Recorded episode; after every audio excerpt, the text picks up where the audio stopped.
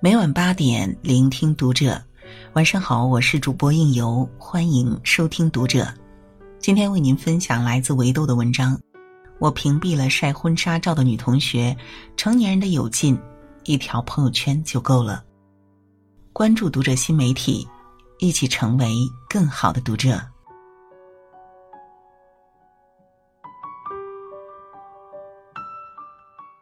你拉黑过最好的朋友吗？问题一出，大花首先举手。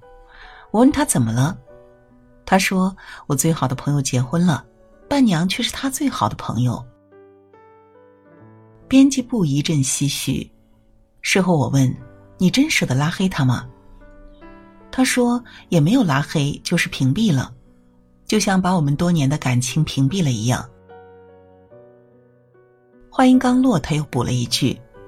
他晒了婚纱照，晒了婚礼现场，晒了和伴娘的照片，可我什么都不知道。哎，我以前可是经常向别人炫耀他的。大花的声音渐渐低沉下来。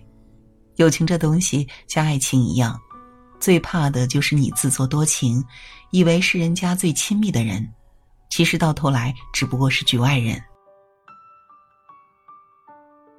从无话不说到无话可说，从声势浩大到悄无声息，把备注改为全名，换成普通的聊天背景，朋友圈不再点赞，偶尔想起再点进去看，一条横线鲜明的刺眼。我高估了与你的关系，也低估了时间的洗礼。这是我长大后才明白的道理。成年人的世界聚散无常，我们都不例外。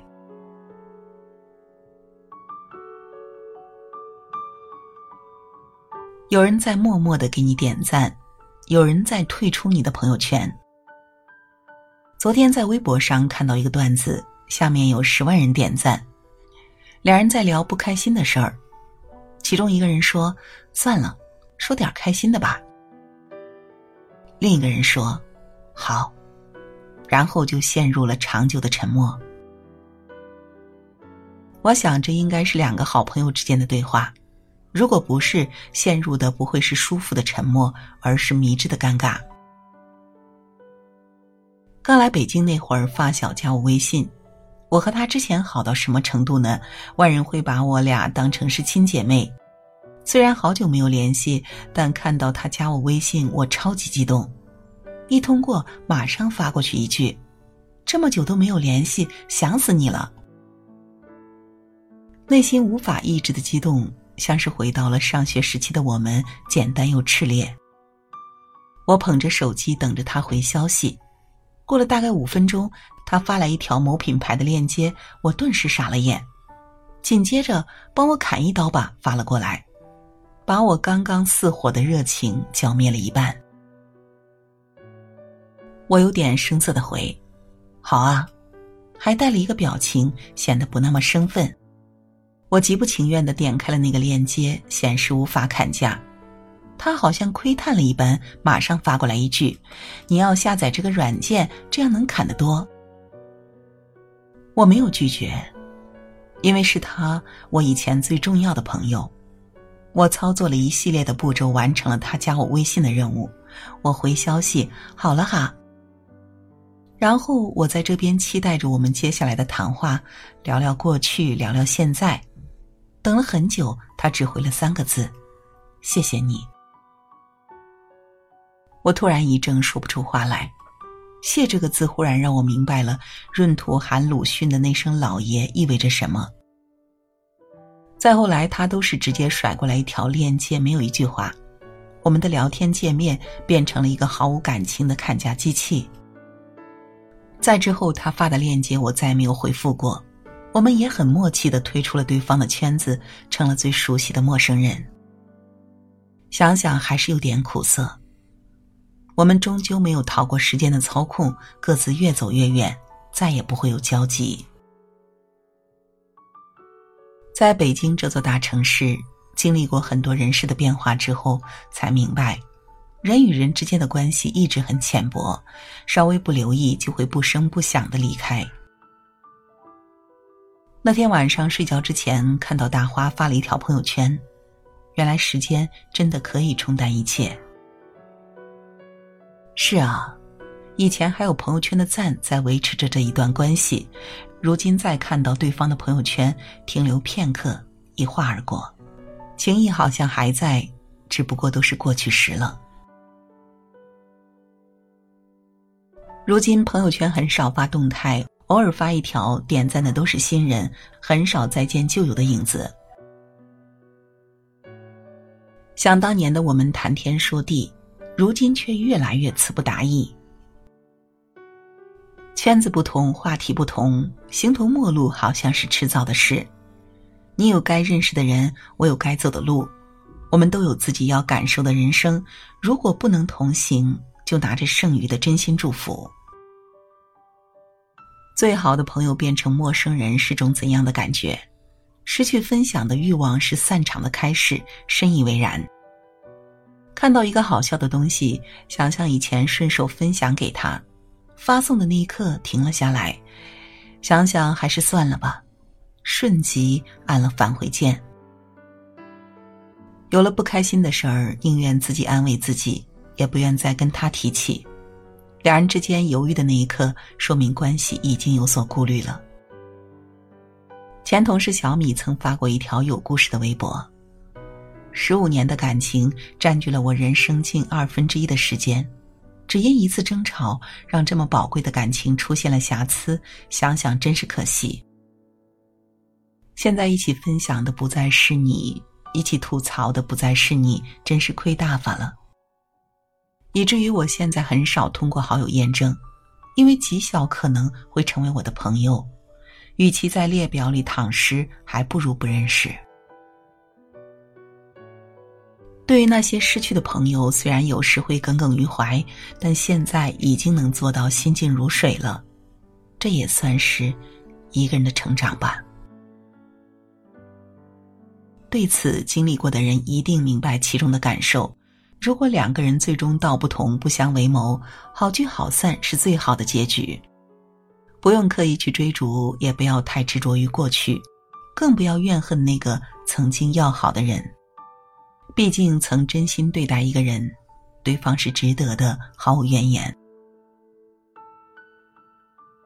电视剧《琅琊榜》里有个情节，我记忆特别深刻：梅长苏罔顾朋友情谊。借萧景睿生日揭开了残酷的真相，而心地至诚的萧景睿一直把梅长苏当作是兄长好友，梅长苏却不得已利用了他。在萧景睿回南楚之时，梅长苏在路边的亭子跟他告别，并向他道歉。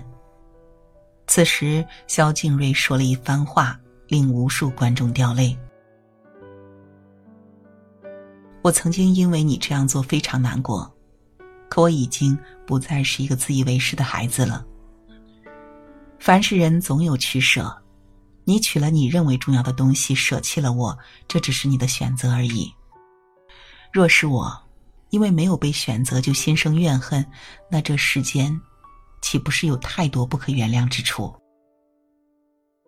毕竟谁也没有责任要以我为先，以我为重，无论我如何希望，也不能强求。随后，梅长苏说：“景睿，自相识以来，你对我一片赤诚，可是我却如此待你。”萧景睿停顿片刻，直视梅长苏说：“我之所以这么待你，是因为我愿意。若能以此换回同样的诚心，固然可喜；若是没有，我也没有什么可后悔的。”有人说，梅长苏为所有人讨回了公道。却唯独亏欠了景睿。景睿作为最无辜的受害者，非但没有怨恨，还宽容了每个人。赤子之心大概就是如此。正如剧里有句台词说：“世间有多少好朋友，年龄相仿，志趣相投，原本可以一辈子莫逆相交，可谁会料到旦夕惊变？从此以后，只能眼睁睁的看着天涯路远。”其实我们的现在的人际圈子也是这样，谁都没有错，都是为了生活。有幸为朋友时真心就好，不得已分开时各自安好。长这么大所经历的事，大多是好坏参半，没有什么值得得意，也没有什么值得去怨恨。毕竟，那个你认为重要的人，曾陪你走过一段路，度过一段重要的人生。人与人之间的交往，合也三观，分也三观，但三观只是其中的一个原因。彼此都在不同的环境里成长，三观随之变化，也情有可原。木心曾说：“童年的朋友如同童年的衣裳，长大后不是不愿意穿，是无可奈何了。”成年人的友谊本来就是阶段性，有得有失才是正常的人生。圈子虽小，朋友二三，聊得来，舒舒服服已经是最好的状态。朋友之间最好的关系，相互惦记，各自美丽。真正好的关系从来都不需要刻意，也无需强求。我们都在成长，一路上要遇见各色各样的人。而自己身边的位置就那么多，进来一个必然会离开一个。然而，注定一路同行的人，任世事如何变迁，依然会默默守护。高晓松和老狼之间的感情为大多数人称羡，两人相识于大学，志同道合。高晓松写《同桌的你》，老狼演唱一首校园民谣，红遍大江南北，从此奠定了两个人在乐坛上的地位。之后，两个人各自在自己的领域选择了不同的人生。老狼更注重家庭，时不时演出；相比之下，高晓松则活跃在大众面前。在名利圈里待舒服了，难免忘了一开始的初心，惹火上身。二零一一年，高晓松酒驾造成追尾事故，被拘役六个月。在很多人避之不及的情况下，只有老狼经常去看他，陪他聊天，跟他谈心。出狱后，老狼清楚高晓松的性子，直接塞给了他十万块钱做生日礼物。我去年演出比较多，而你在里头吃糠咽菜呢，比较苦。你啊，一直花钱大手大脚，没钱了我养你。之后两个人把这件事儿笑着说出口。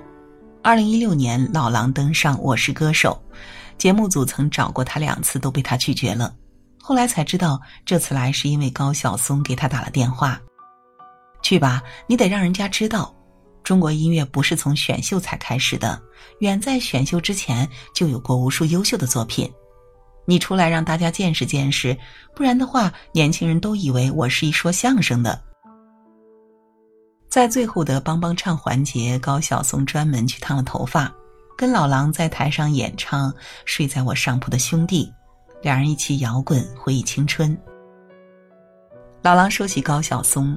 仗义有趣，他能带我干我想干但不敢干的事儿，玩乐队、出唱片都是他带着我。高晓松谈起老狼，要是没他拽着，我更不知道在名利场里打滚我会打成什么样。一起合作的很多人是搭档，是好朋友，只有老狼是朋友，是兄弟。真正的朋友就是如此，有时相互麻烦，相互惦记，没事偶尔联系，各自美丽。你在你的领域努力，我在我的领域努力，他日相见，我们眼前是同一高度的风景，得到的却是双倍的荣誉。《山河故人》里说，每个人只能陪你走一段路，迟早是要分开的。面对并非一厢情愿的分开，我们该如何对待生命里的渐行渐远？最好的答案是对生命而言，接纳才是最好的温柔。不论是接纳一个人的出现，还是接纳一个人的从此不见，殊途同归是偶然，背道而驰才是常态。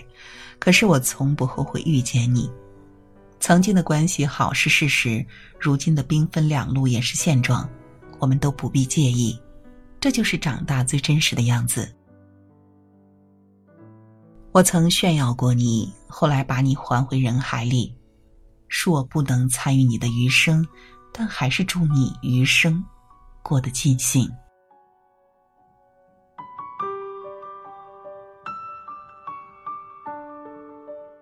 好了，文章就为您读到这里，感谢您的守候与聆听，关注读者新媒体，和我们一起成为更好的读者。我是应由，让我们在下个夜晚不听不散喽。